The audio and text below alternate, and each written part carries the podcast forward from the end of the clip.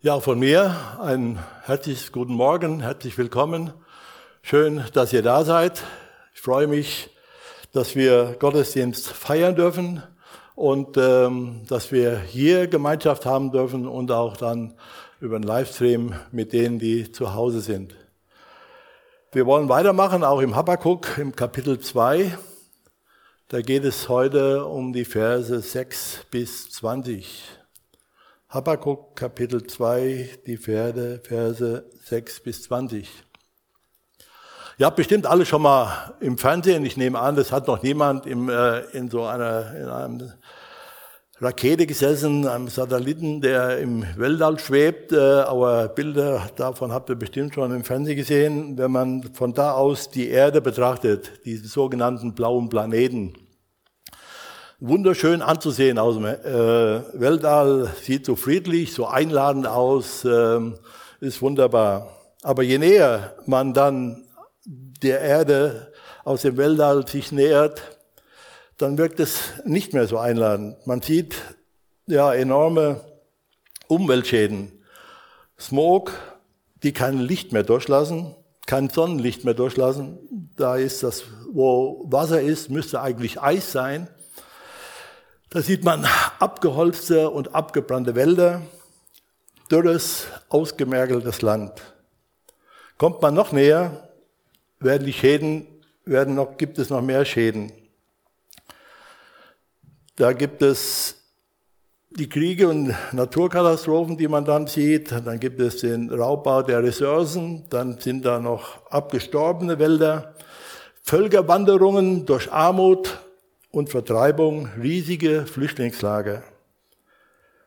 Ist man dann auf dem blauen Planeten vom Weltall betrachtet, ist er gar nicht mehr so schön, sondern er scheint staubig und oft trostlos zu sein.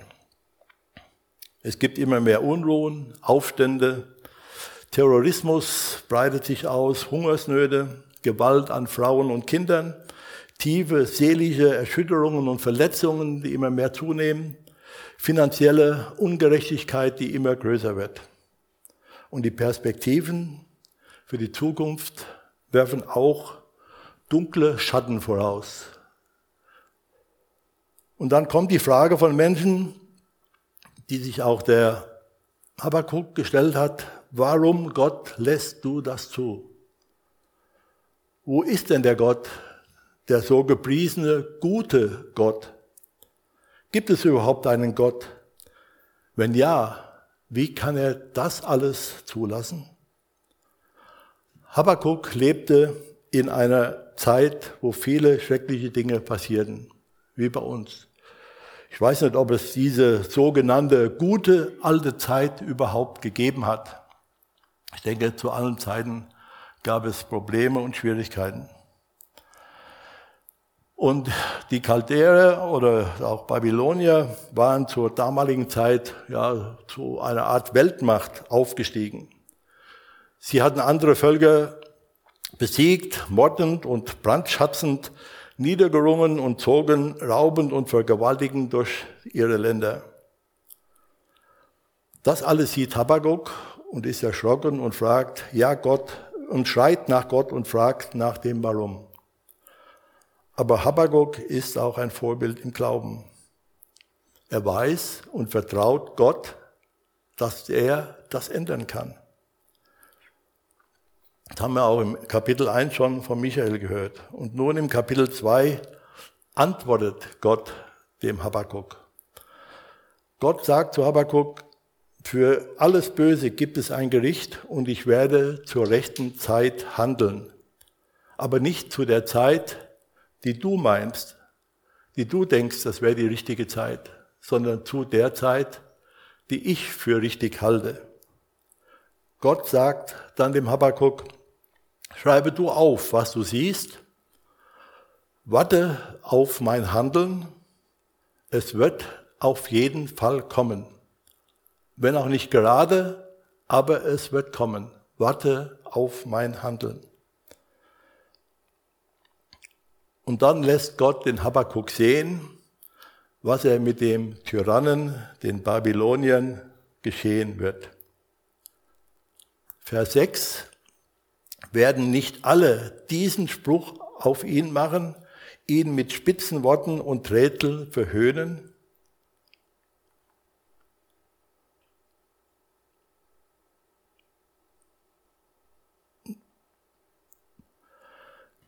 Gott sagt dem Habakkuk, die umliegenden Völker werden sich gegen die Großmacht Babylon erheben. Das konnte man nicht erwarten. Das konnte man nicht sehen, dass aus diesen besiegten Völkern eine Macht auf einmal aufsteigen würde, die die Babylonier verhöhnen würde, die über sie Spott treiben würde, die sie verlachen würden, Witze über sie machen würden. Das war für den Habakkuk eigentlich unvorstellbar. Aber Gott führt sein Handeln weiter aus. Und das tut er mit fünf Weherufen. Beschreibt er, was er tun wird.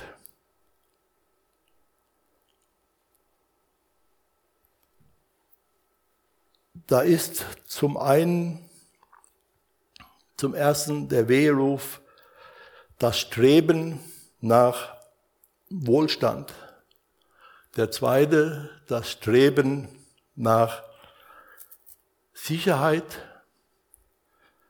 Dann ist das Streben nach, fehlt mir gerade der dritte Punkt, äh, Eitelkeit, nach Anerkennung. Dann ist dann als viertes das Streben nach Lust und fünftens der Götzendienst. Diese Dinge mag Gott überhaupt nicht, die kann er gar nicht abhaben, die sind ihm zuwider. Wenn Gott in seinem Wort von Wehe spricht, dann ist es immer, ist immer gefordert, eine besondere Aufmerksamkeit an den Tag zu legen. Denn dann kommt etwas, was Gott uns sagen will, was ihm nicht gefällt. Und es das heißt, gut zuhören. Der erste Weheruf nach Wohlstand. Auch noch Vers 6, 7 und 8. Wehe dem, der anhäuft, was ihm nicht gehört, der sich hohe Pfänder geben lässt, wie lange will er es treiben? Plötzlich stehen seine Gläubiger vor dir, deine Bedränger erwachen und du wirst ihre Beute. Du hast, alle, du hast viele Völker ausgeraubt.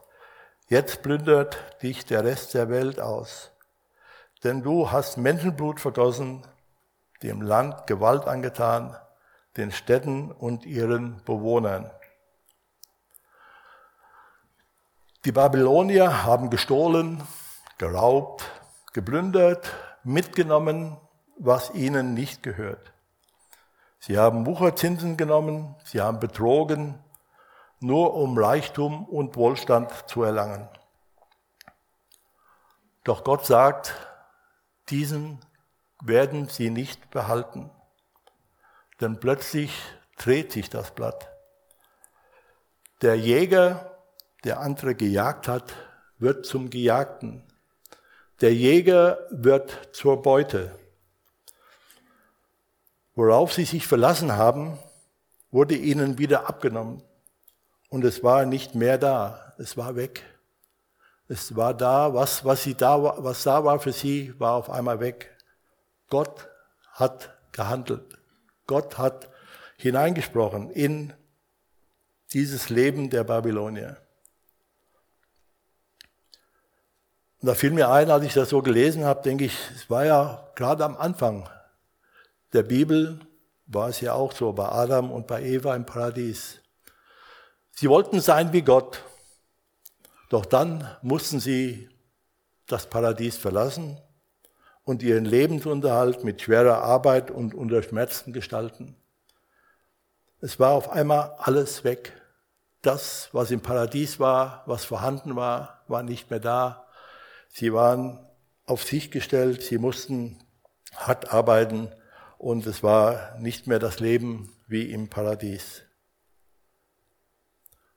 Oder Judas, Neuen Testament, er wollte Reichtum, er wollte reich sein, er wollte Geld haben, er war gierig nach Geld.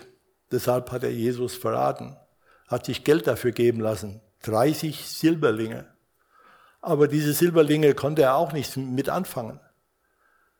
Sie waren ihm dann zu heiß geworden. Er wollte sie nicht mehr haben. Er hat sie wieder den hohen Priestern vor die Füße geworfen, ist dann weggegangen und nahm ein Ende durch Selbstmord. Auch da blieb nichts übrig. Hananias und Sapphira wollten auch etwas zurückbehalten. Das hätte ja von Anfang an sagen können, wir haben da was verkauft, aber einen Teil davon wollen wir behalten. Nein, sie haben gesagt, sie haben alles gebracht. Sie wollten Gott, die Menschen täuschen haben, wollten Gott damit täuschen. Und sie haben alles verloren. Sie haben ihr Leben verloren. Und so gibt es mehrere Beispiele im Alten und im Neuen Testament. Gott ist derselbe im Alten wie auch im Neuen Testament. Und als ich das so gelesen habe und darüber nachgedacht habe, dann kam mir so der Gedanke, ich bin doch froh, dass Gott nicht immer gerade so handelt, wie er zum Beispiel bei Hananias und Sapphira gehandelt hat. Dann würde ich nicht mehr hier stehen. Und es würde vielleicht auch der eine oder andere hier aus dem Raum fehlen. Aber ich denke, Gott ist gnädig und barmherzig. Und wir haben diese hervorragende Möglichkeit in Jesus Christus immer wieder um Vergebung bitten zu dürfen. Und Gott ist derselbe, gestern, heute und auch in Ewigkeit, heißt es in Hebräer 13. Jesus Christus, gestern, heute und in, auch in Ewigkeit. Er ist immer da. Und äh, mir geht es so, ich weiß nicht, ob es euch auch so geht, wenn ich im Alten Testament lese, vom Volk Israel, von den Menschen damals, dann denke ich, was, frage ich mich, was hat dieser Text mir heute zu sagen? Wie, was habe ich dabei für Empfindungen? Oder will er mir was sagen oder sage ich, naja, das hat er damals für die Juden geschrieben, das war im Alten Testament, das ist vorbei, äh, jetzt ist Jesus da und das hat uns nichts mehr zu sagen. Dann könnten wir das hier rausnehmen, bräuchten nur noch das Alte Testament. Aber ich denke, Gott gestern ist der gleiche wie heute. Und was er gestern gesagt hat, das sagt er auch heute. Er wiederholt sich nicht, er widerspricht sich nicht. Er sagt dann, ja, vergesst es mal, was ich gestern gesagt habe, heute ist ein neuer Tag, heute ist was anderes. Nein, was er gesagt hat, bleibt bestehen. Das ist wie ein Fels. Sein Wort ist wie ein Fels. Und darauf kann man bauen. Deswegen ist auch das, was im Alten Testament lesen, für uns auch heute wichtig. Und da frage ich mich, wie sieht mein, wie sieht unser Streben nach Reichtum, nach Wohlstand aus. Auch wenn du vielleicht nicht mit Gewalt umhergehst und dir Geld besorgst, wie ich sage, vielleicht in einer dunklen Ecke steht und einen Stock in der Hand und dann kommt einer vorbei, dem ziehe ich einen über, nimm den, den, die Geldbeutel ab oder sonst irgendwie oder schlag jemand zusammen und äh, nimm mir sein bestes iPhone oder wie auch immer an mich oder sonst irgendwie, weil ich das haben will dann denke ich, gibt es aber andere Formen, wie wir ein gefülltes, unser Sinnen, unser Trachten nach einem gefüllten Konto, nach einem guten Sparbuch oder vielleicht heute gar nicht mehr so ideell, sondern vielleicht Aktien oder sonst irgendwie was erlangen, was wir damit machen. Wie sieht es aus im Beruf mit Karriere machen, um viel Geld zu verdienen, um mehr zu haben als andere? Wie viel Zeit opfere ich meinem Beruf? Wie bringe ich mich da ein, um nach oben zu kommen, um mehr zu haben als andere? Wie sieht es aus mit Angaben beim Finanzamt? Wie sieht es aus bei Angaben mit Versicherungen? Wie sind da Dinge da, wo ich vielleicht Dinge tue, denke, na, da kann ich vielleicht etwas sparen, da brauche ich nicht zu viel Steuern zu bezahlen. Oder darüber kann ich mir vielleicht von der Versicherung Geld holen, vielleicht äh, ein bisschen was, was ich da eingezahlt habe, steht mir auch zu, wieder was zurückzubekommen. Und ich bin nicht ganz so ehrlich mit meinen Angaben dabei, weil ich weiß, wenn ich ehrlich bin, bekomme ich nichts. Wie sieht es da mit mir, mit dir aus? Der Weheruf Gottes nach unserem Streben nach Wohlstand, nach Reichtum. Der zweite Weheruf nach Sicherheit. Wehe dem, ab Vers 9, wehe dem, der ungerechten Gewinn macht, zum Verderben für sein Volk, der hoch oben sich ein Nest anlegt, zugäng unzugänglich, um sich so vor Unheil zu schützen. Zur Schande für dein eigenes Haus planest du die Vernichtung vieler Völker. Damit hast du dein Leben verwirkt. Da schreit der Stein aus der Mauer und der Sparren im Gebälk gibt ihm Antwort. Sicherheit ist für die meisten Menschen sehr wichtig. Da werden viele, viel Geld ausgegeben für Programme im Internet, äh, im, für meinen Computer, für Handy, was weiß ich alles, um Sicherheit zu haben, um sicher abzuwickeln. Da gibt es viele Passwörter oder andere Dinge, die getan werden, um alles abzusichern da. Und dann gibt es auch andere Dinge, dann äh, der Spruch, ich denke, den kennt vielleicht jeder, habt ihr vielleicht auch schon selbst gesagt, ich muss mich ja absichern. Ich muss ja Sicherheit haben. Da wird überall nach Sicherheit verlangt. Sie gerade in Carsten da sitzen, wenn ich bei die Bank komme und will Geld haben, Sicherheit, fragen die dann erstmal, was hast du für eine Sicherheit, damit ich Geld kriege? Und so wird überall nach Sicherheit gefragt.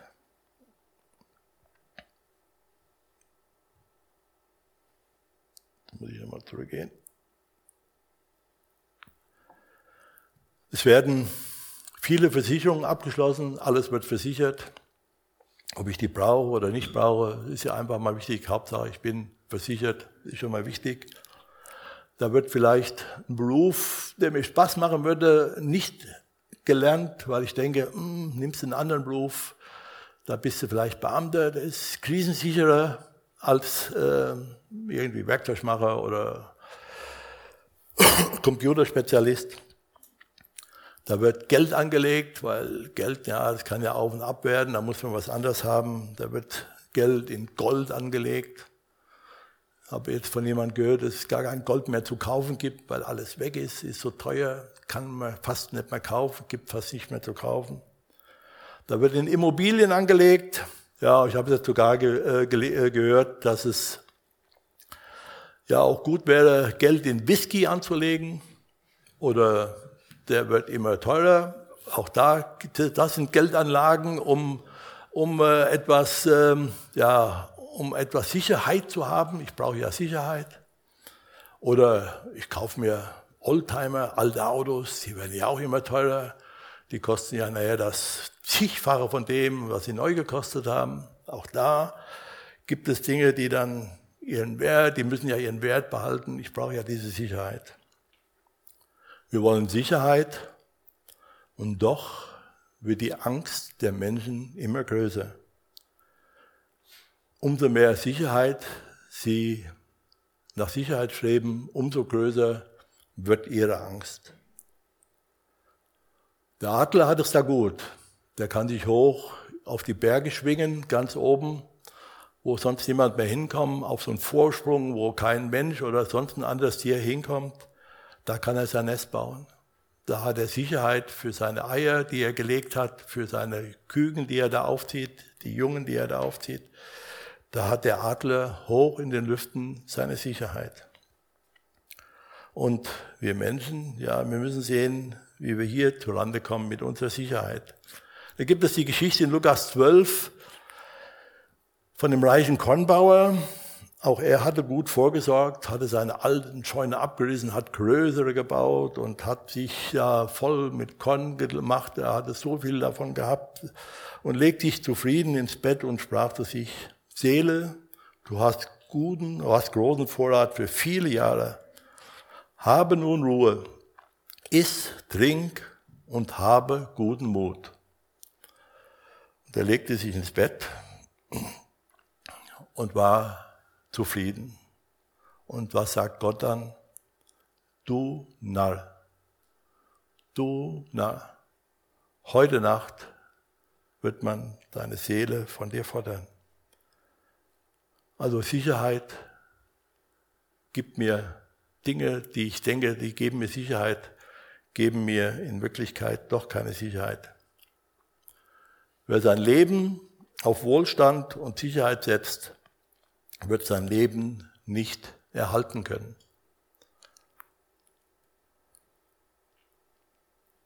Kapitel 2, Verse weiter vorne, 4, wo der Michael auch vorhin Sonntag drüber gesprochen hat, da heißt es, siehe, die Strafe trifft den, der nicht aufrichtig ist, doch der Gerechte lebt durch seinen Glauben.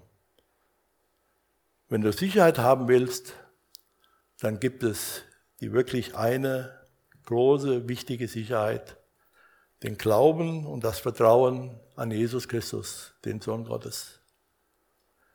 Wenn ich darauf baue, wenn ich mich danach strebe, danach trachte, anstatt nach Gold, Geld oder irgendwelche anderen Dinge, dann bin ich auf dem richtigen Weg. Und das wünsche ich uns, dass wir unseren Fokus nicht so sehr auf diese Dinge legen, die uns irgendwelche Menschen sagen, dass sie sicher wären, dass sie uns Sicherheit bieten, sondern dass wir unseren Fokus auf Jesus Christus legen, der die wirkliche Sicherheit ist. Und dann gibt es noch eins, was wir Menschen auch alles suchen, wonach wir streben, ist nach Anerkennung. Es wird hier auch genannt ab Vers 12.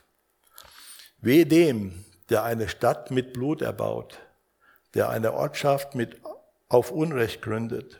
Seht, kommt es nicht von Jahwe, dem Allmächtigen, dass Völker sich fürs Feuer plagen, Nationen sich abmühen für nichts? Die Babylonier hatten andere Völker unterworfen. Und nun errichteten sie Städte, um Anerkennung bei den anderen Menschen zu bekommen. Sie wollten als, sie wollten als groß, als übermächtig, als äh, wohlhabend, als, äh, als stark dastehen. Sie wollten die Anerkennung der Menschen. Und so gibt es auch heute noch immer wieder, dass wir die Anerkennung des, der Menschen suchen. Es ist bestimmt wichtig für unser Leben, dass wir auch Anerkennung bekommen von anderen Menschen. Das tut einem gut, das hilft einem wenn andere zu uns kommt und sagt, das hast du gut gemacht. Schön, wie fleißig du bist. Andere Dinge, wo ein Lob kommt, wo, wo Menschen aufgemuntert werden, wo Menschen Dings, dass Dinge anerkannt werden. Das ist bestimmt wichtig für jeden persönlich. Menschen, die keine Anerkennung, die kein Lob bekommen, die gehen zugrunde. Das brauchen wir schon. Das ist schon wichtig für unser Leben. Aber wenn wir danach trachten, wenn ich von mir aus die Anerkennung suche, wenn ich jetzt hier vorne stehe und würde das tun, weil ich die Anerkennung von euch haben will, dann wäre ich hier falsch am Platze. Deswegen ist es gut, wenn jemand anerkannt wird, aber es ist nicht gut, wenn ich diese Anerkennung will, wenn ich diese Anerkennung, Anerkennung fordern will. Und ähm, aber wir Menschen sind oft so, dass wir die Anerkennung suchen, dass wir die von anderen Menschen haben wollen. Damals haben sie Städte gebaut. Die Völker, wenn sie Dinge, haben sie große Städte gebaut und so weiter. Das waren so weiter Prestigeobjekte. Auch heute werden noch Dinge gebaut, was sogenannte Prestigeobjekte sind.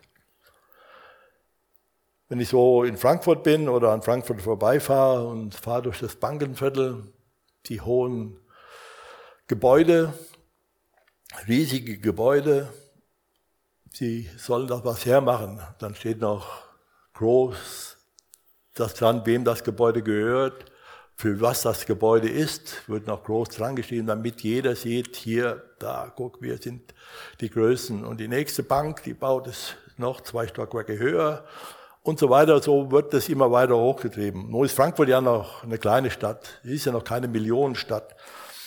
Ist erst kurz davor. Aber wenn wir dann gucken, Millionenstädte gucken, wie zum Beispiel New York oder auch vielleicht auch Peking, oder wir gar nach Dubai gucken, darunter die Arabischen Emirate, was da gebaut wird, wie die bauen, da ins Meer reinbauen, Sand aufschütten und da Palmen ins äh, Städte bauen, Palmenstädte in, die, in, in das Meer reinbauen. Alles Prestigeobjekte, alles das soll zeigen, seht an, wie, wie wichtig wir sind, wie groß wir sind, was wir leisten können. Da wollen die die Anerkennung der Menschen in dieser Welt. Und wir in unserem Kleinen, wir haben keine Prestigeobjekte, oder? Wir, haben, wir suchen nicht die Anerkennung. Aber ich denke, das wäre nicht ganz richtig, wenn ich das so stehen lassen würde. Du und ich, wir bauen keine Städte, aber wir bauen uns auch Häuser mal. Hier und da wird ein Haus gebaut oder wird, kauft sich ein Grundstück, einen Plan, der soll ein schönes Haus sein, andere soll noch gucken, soll auch zweckmäßig sein, aber auch schön für, damit die anderen sehen, was hast du für ein schönes Haus gebaut. Es ist auch wichtig, dass wir ein Haus bauen, aber wenn wir daraus ein äh, Prestigeobjekt machen, dann wird es auch schwierig für uns. Dann wird die Innenausstattung, wird besonders Wert drauf gelegt, da und dort noch dies und das, das muss ja gar nicht, das muss ja was anderes sein, wie die anderen haben. Das muss ja irgendwo auffallen. Und es geht dann da auch um Anerkennung. Es gibt auch viele andere Statussymbole, in der wir Anerkennung suchen, sei es das Auto, sei es das Smartphone, sei es irgendwelche Reisen oder sonst irgendwas. Es gibt so viele Sachen, in denen wir uns Anerkennung bei den Menschen suchen können. Wenn wir, wir können Häuser bauen, wir können es auch schön machen, wir können auch ein schönes Auto fahren und wir, denke, mittlerweile haben wir alle ein Smartphone, ist alles schön und gut, dürfen wir alles haben. Aber wenn wir diese Dinge haben und machen, um damit Anerkennung bei anderen zu bekommen, dann ist es nicht gut wenn wir diesen Dingen die Ehre geben und geben nicht Gott die Ehre dafür, dass wir sowas haben dürfen. Darum geht es. Gebe ich Gott die Ehre oder suche ich meine persönliche Anerkennung? Und dann steht da zwischen den Versen, in Vers 14 steht dann, denn die Erde wird voll mit der Erkenntnis der Herrlichkeit Jahwes sein so wie das Wasser mit, so wie das Meer mit Wasser voll ist. Auch wenn ich am Anfang gesagt habe, dass dieser wunderschöne blaue Planet, wenn man den betrachtet aus dem Weltall heraus, aber wenn man dann da drauf ist, oft staubig und oft trostlos erscheint, so dürfen wir doch immer wieder Gottes Herrlichkeit um uns herum sehen. Wir dürfen Gottes Herrlichkeit sehen in dem Menschen, der neben mir wohnt, der in meiner Familie ist, der mit mir auf der Arbeit ist. Wir dürfen die Herrlichkeit Gottes sehen, wenn wir den Sternenhimmel betrachten. Wir dürfen die Herrlichkeit sehen, wenn wir die Bäume sehen und ähm, besonders schön, wenn sie im Frühjahr ausschlagen oder im Sommer grün sind oder im Herbst so voller bunter Blätter sind. Wunderbar, Gottes Herrlichkeit überall zu sehen. Da dürfen wir uns dran erfreuen. Und das ist das, was auch, was auch wichtig ist, dass wir Gott für all das die Ehre geben. Dass wir nicht uns Ehre suchen, unsere Anerkennung suchen, sondern dass wir Gott suchen, dass wir ihm all das geben.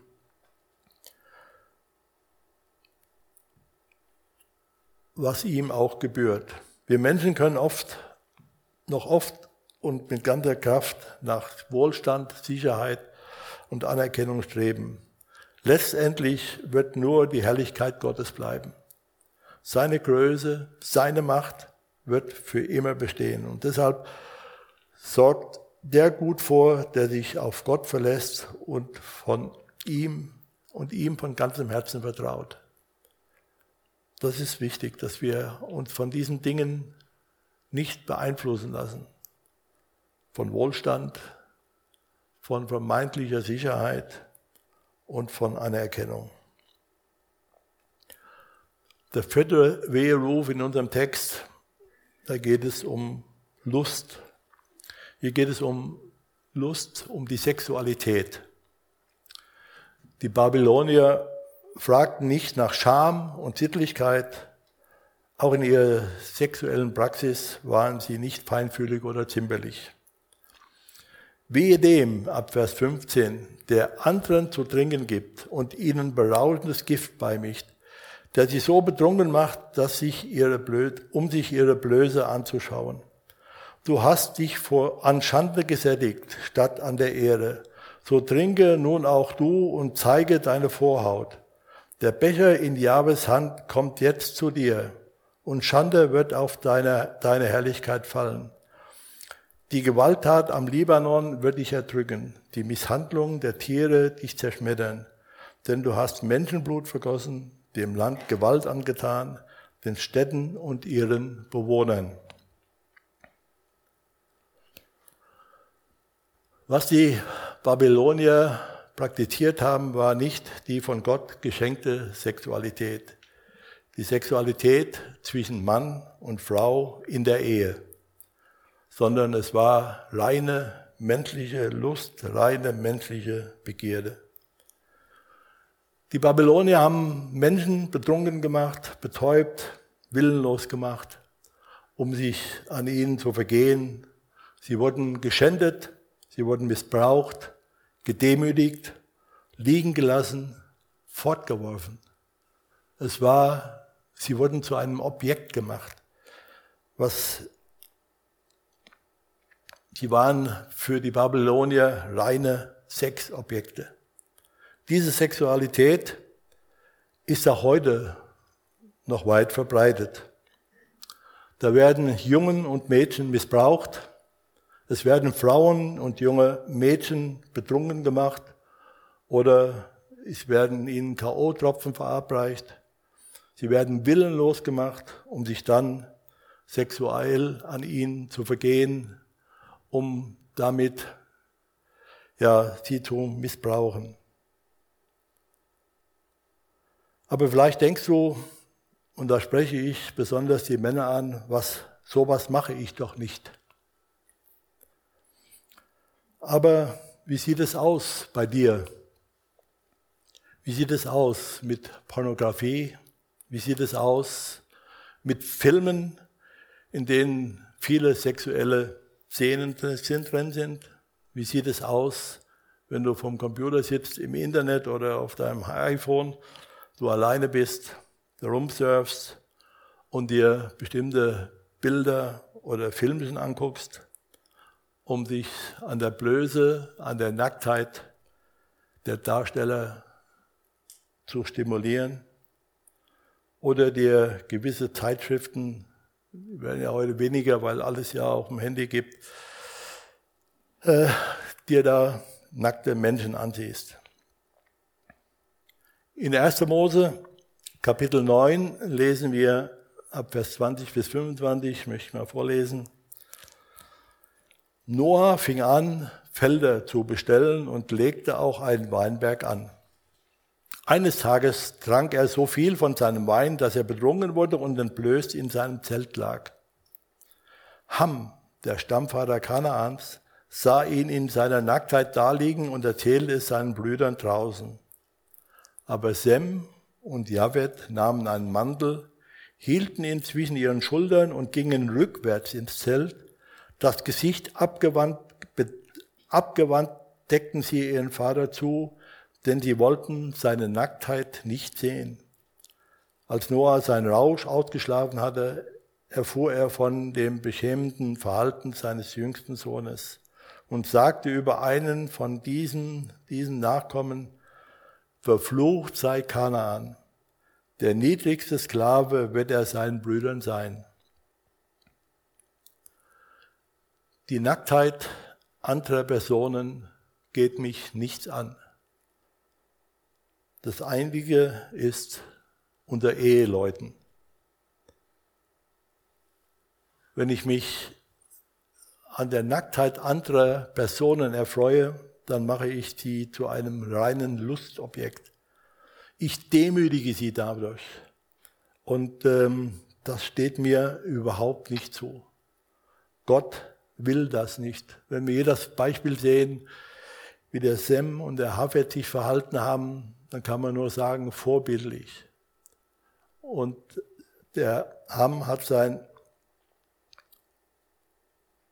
Kanaan hat sein, äh, sein Urteil dafür erhalten. Er würde, würde Sklaven all seiner Geschwister sein.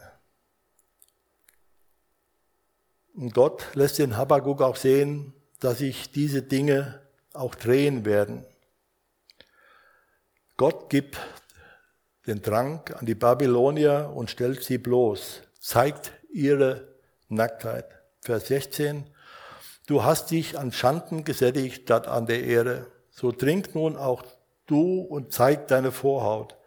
Der Becher in Jahwes Hand wird zu dir, kommt jetzt zu dir und Schande wird auf deine Herrlichkeit fallen. Ich werde mich damit nicht zu, in Gottes, zu Gottes Ehre erweisen, wenn ich mich mit diesen Dingen abgebe. Auch wenn ich es vielleicht zu Hause alleine in einem Zimmer tue oder unterwegs bin oder wo es auch sein mag.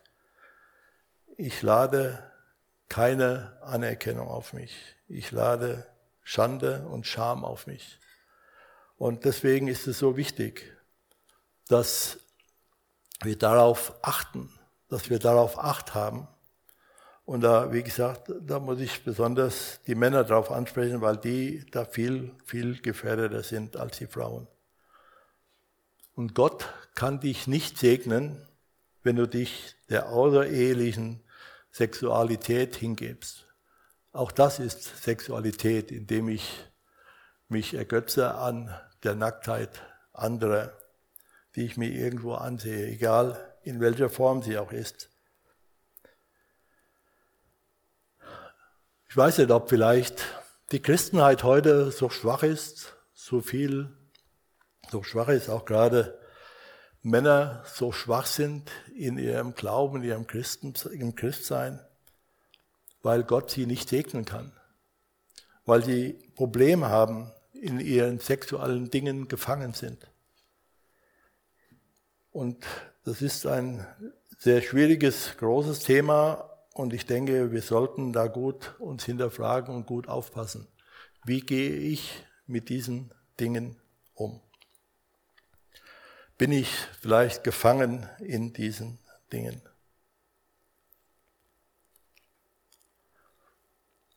Der fünfte Weheruf, da geht es um den Götzendienst. Dieser Abschnitt fängt jetzt nicht mit einem Weheruf an, sondern wirft die Frage auf, was nützt es? Vers 18, was nützt ein Götzenbild, das ein Bildhauer macht, ein Gussbild und ein Lügenorakel? Wie kann der Bildner auf sein Gebilde vertrauen, den stummen Götzen, den er selbst machte? Mal stellt euch mal vor, geht jemand in den Wald und holt sich einen schönen, äh, schönen Baumstamm. Nicht unbedingt, um ihn klein zu machen und als Brennholz zu machen, sondern er schnitzt dann ein bisschen dran rum, versucht da irgendwie ein Gesicht oder eine Form oder sonst irgendwas reinzukriegen und stellt ihn dann dahin und sagt dann, du bist jetzt mein Gott, auf dich will ich hören. Oder ich finde einen wunderschönen Stein oder ich kreiert jemand irgendein Bildnis, eine Skulptur, wie auch immer und sagt dann, du bist mein Gott, auf dich will ich hören. Und ich denke, wir können lange horchen und versuchen, so etwas zu vernehmen von dem Stein, von dem Baum oder von dem Bildnis. Es ist sinnlos. Wir werden nichts von ihnen hören, denn sie sind tot. Vers 19 spricht Gott, wehe dem, und da kommt dieses fünfte Wehe. Wehe dem, der zum Holz sagt, erwache und zum stummen Stein, wach auf. Kann der Götze ihn unterweisen? Gewiss, er ist mit Gold und Silber überzogen, doch Geist und Atem hat er nicht. Er kann noch so schön sein, er kann noch so schön hergerichtet sein. Er hat keinen Geist und er hat keinen Atem. Er kann nicht zu mir sprechen. Und da stellt sich für uns die Frage, wen oder was betest du an? Ich gehe davon aus, dass niemand zu Hause irgendwo eine Skulptur hat oder einen Baum oder einen Stein oder sonst irgendwie davor niederkniet und den anbetet und da hört, was willst du mir heute sagen? Sonst wäre ihr wahrscheinlich nicht hier, kann ich mir jetzt nicht vorstellen. Aber es gibt so viele andere Dinge, die man vielleicht so nicht sieht. Hast du, vielleicht hast du ein, was weiß ich, von irgendjemand oder irgendwoher ein Amulett, an dem du festhältst und daran glaubst. Oder ist es eine Philosophie oder eine politische oder weltanschauliche Richtung, der du vertraust, auf die du hörst, für die du begeistert bist und dich danach hältst? Oder glaubst du an die Evolution, dass sich alles zum Besseren entwickelt? Oder an den Kommunismus, wie Hegel gesagt hat, es wird alles besser werden? Und ihr bekennt, ihr kennt bestimmt auch von irgendwoher, ich weiß nicht, war vielleicht auch noch nicht da, ich auch noch nicht. Auf, der Ost, auf den Osterinseln gibt es so riesengroße Köpfe, Skulpturen, riesengroße Köpfe. Und stellt euch da vor, da kommen Menschen dahin und werfen sich davor nieder und rufen, wach auf, wach auf. Ich denke, wenn man das sieht oder sehen würde, würde man doch abtun als absurd. Das ist doch absurd. Was macht er da? Der Stein ist tot, er ist leblos und er wird es auch bleiben.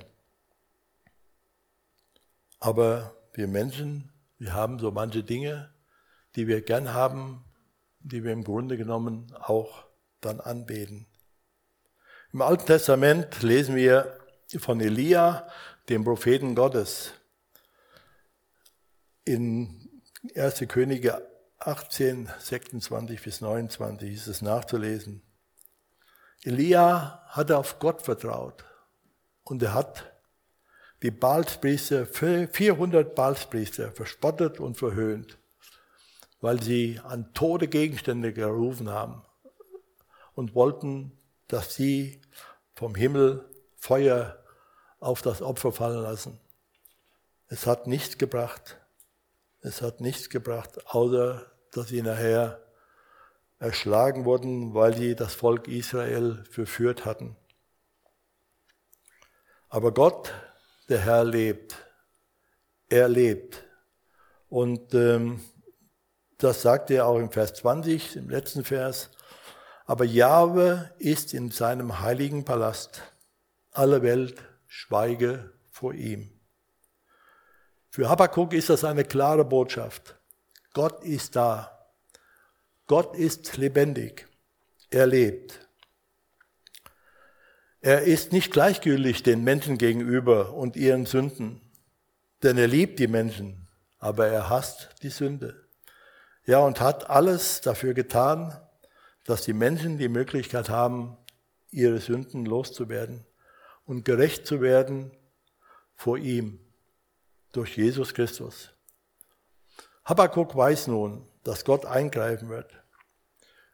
Nicht, wenn es Habakkuk erwartet, sondern zu der Zeit, die Gott festgelegt hat. Und somit konnte der Habakkuk ruhig sein. Er hatte all das, was ihm auf dem Herzen war, hat er nicht auf die Straße hinausgetragen, hat er nicht in die Städte hinausgetragen, hat es nicht irgendwo hin demonstriert und hat da aufgerufen, wehe, wehe, alles schlimm. Nein, er hat es Gott gesagt. Er ist zu Gott gegangen. Und Gott hat ihm gezeigt, was er vorhat. Und dadurch konnte er stille werden vor Gott. All diese fünf Bereiche, die fünf Wehe, die nehmen Gott die Ehre und die Anerkennung. Aber Gott will, dass wir ihn ehren, dass wir ihn anbeten, dass wir ihm glauben, ihm vertrauen. Die Bibel ist voll davon, von Menschen, die Gottes Hilfe erfahren haben in ihrem Leben, weil sie Jesus Christus, weil sie Gott vertraut haben. Und Gott hat Jesus auf diese Erde gesandt, um uns von all diesen Wehen zu befreien. Heute ist der erste Advent. Die christliche Welt freut sich auf diese Zeit und besonders auch auf Weihnachten. Sie sagt, es ist eine besondere Zeit der Ruhe und der Besinnung und trotzdem ist in den Städten dieses Jahr wahrscheinlich nicht ganz so, aber trotzdem ist da viel Hektik und Betriebsamkeit, weil ja so vieles für Weihnachten gemacht werden muss. Und sie sagen, ja, Weihnachten, da ist Jesus Christus, der Sohn Gottes, geboren. Aber wie viele von diesen Menschen glauben an Jesus Christus, den Sohn Gottes? Es ist unter der Menschheit eine Minderheit.